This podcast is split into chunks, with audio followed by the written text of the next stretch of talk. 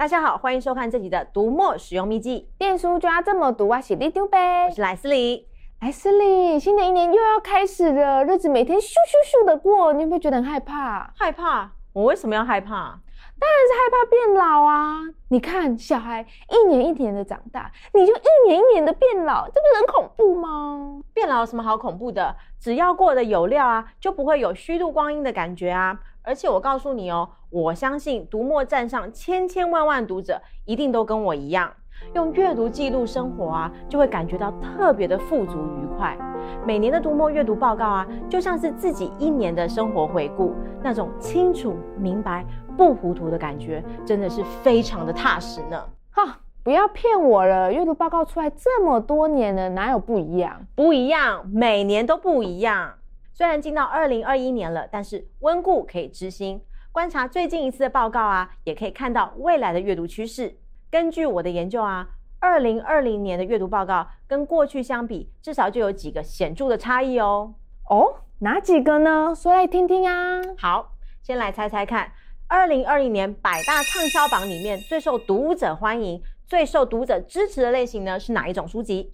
哦，你也太小看我了吧！拿这种题目来考我，那当然就是文学小说类啦。错，你看吧，只要一题就能颠覆你的想象。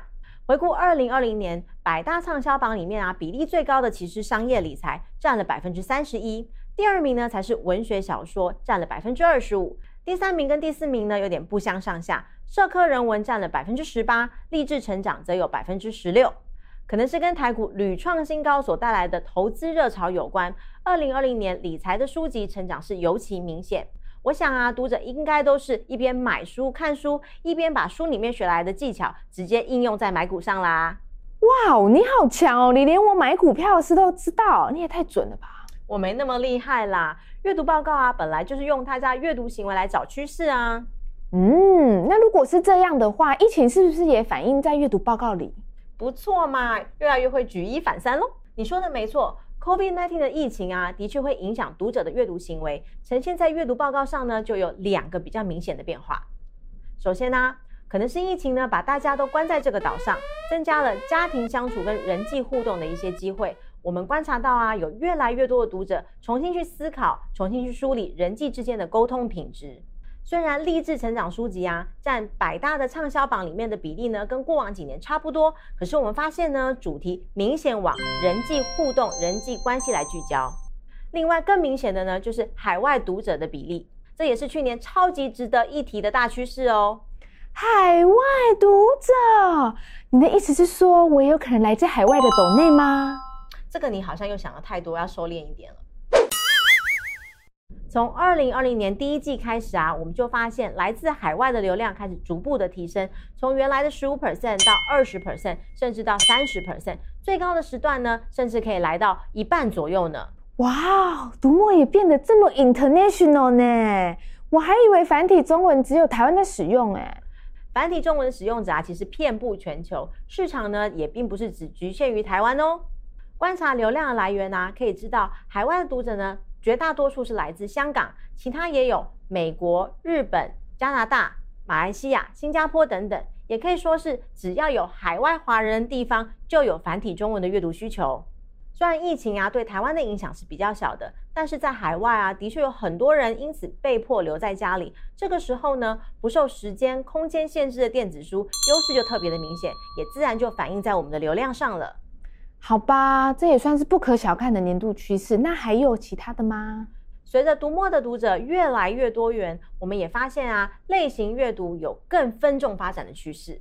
除了粉丝各据山头的推理啊、罗曼史啊、历史人文之外，二零二零年呢，还有两个类型爆出了相当惊人的成长的数字。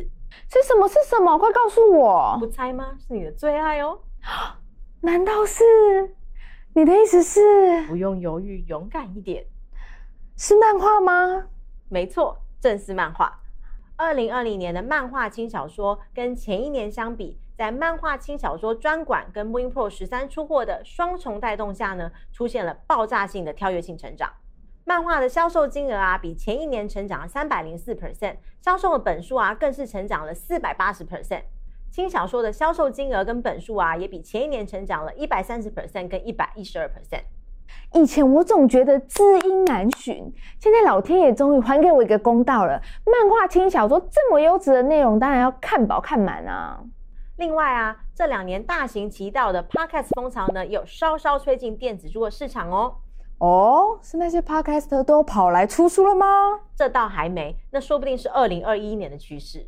我所谓的关联呢、啊，主要还是指用耳朵来聆听的这样的一个风潮。二零二零年呢，可说是读墨电子书的有声书元年。有声书不是二零一九年第四季才推出的功能吗？怎么说二零二零年就是有声书的元年呢？这发展也太快了吧！这真的就是要感谢读者的支持跟爱护啦。虽然读墨站上的有声书品相还不多，大概四百多种，但是读者都已经迫不及待的尝试了呢。二零二零年全年有声书比前一年的销售金额呢，成长了八百五十 percent，销售的本数呢也成长了四百八十六 percent。整年下来呢，已经有两千五百个人听过有声书了，累计的聆听时间呢更是突破了七十万分钟，非常非常有潜力。哇哦，大家也太跟得上时尚了吧，超强哎！我记得以前的阅读报告有提过啊，读者的阅读习惯和他们的日常作息非常接近。早上起床之后呢，阅读量会慢慢的提高，通勤时间呢会达到第一个高峰，然后睡前呢又是另一个高峰。那有声书也是这样吗？哇哦，耳濡目染久的也是会进步的呢。你说的没错，就有声书的数据来看呢、早上八点啊，下午五点的通勤时间跟晚上十点左右睡前的时间呢，也都是有声书的热门时段。每次聆听呢，大概是十五到三十分钟左右。所以是一种催眠的概念吗？你少没礼貌了，人家有心想听啊，总比你一心一意只想放空来的好吧？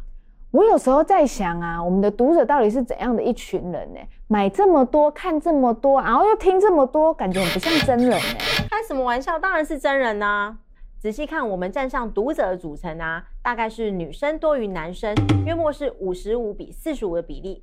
女生的阅读呢，偏好文学、性别议题跟医疗保健相关的主题，像是保养常识九成都是骗人的，国宝我们没有秘密、莫斯科绅士这些类型的书籍呢，比较容易出现在女性读者的书柜里。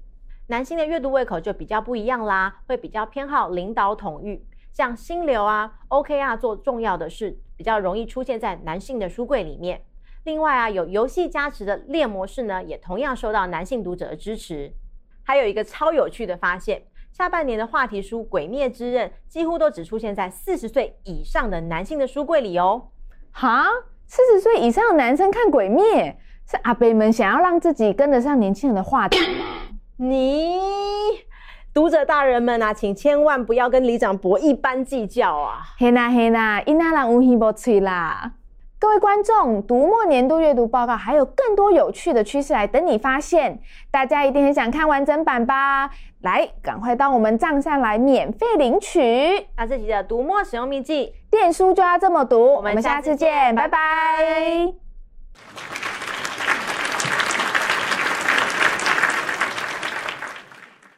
莱斯利，你会讲广东话吗？我会一句，我唔识听，唔识讲广东话。但你干嘛问这个？哦，我是想说，我学好一点啊，会不会有香港读者愿意抖内我啊？哦，你平常有那么认真就好了。